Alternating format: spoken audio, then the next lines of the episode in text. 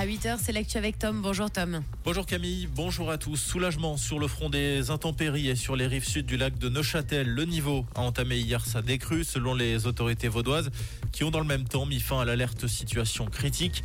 Les appels à la prudence restent en vigueur, en particulier aux abords des rives et des lacs et des cours d'eau. Le 118 va engager du personnel pour faire face aux demandes de personnes affectées par les inondations.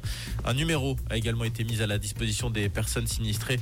Il s'agit du 0800 721 721. Le déséquilibré qui avait semé la panique en criant à la Wakbar devant une école neuchâteloise va être renvoyé vers l'Allemagne. Cet Algérien de 25 ans y avait déposé une demande d'asile selon les autorités. Pour rappel, les faits s'étaient produits le 1er décembre dernier à Cortaillot.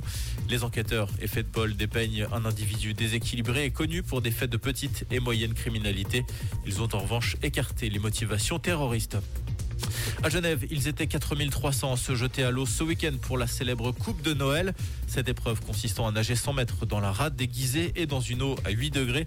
L'événement a été suivi par près de 12 000 personnes sur les quais. Un succès qui a permis à l'événement d'être reconnu parmi les 29 nouvelles traditions vivantes de l'Office fédéral de la culture. Les organisateurs de leur côté se sont dit satisfaits et visent les 5000 participants pour 2024. Dans l'actualité également, la Corée du Nord a tiré ce lundi un missile balistique de longue portée, missile potentiellement capable de frapper les États-Unis selon Séoul et Tokyo. Ce missile aurait été tiré depuis la région de Pyongyang sur une distance de 1000 km avant de terminer sa course en mer du Japon. Le Japon et les États-Unis ont dit condamner ces tirs représentant une menace pour la paix et la stabilité dans la région. En Australie, plus de 200 personnes ont été évacuées cette nuit dans le nord-est du pays à cause de violentes inondations. Des routes ont été coupées. L'aéroport de la ville de Cairns a également été submergé par les eaux. Certaines localités doivent même faire face à un afflux de crocodiles repoussés par les crues dans les villes. Les autorités de l'État du Queensland ont déployé tous leurs bateaux pour évacuer les personnes en détresse.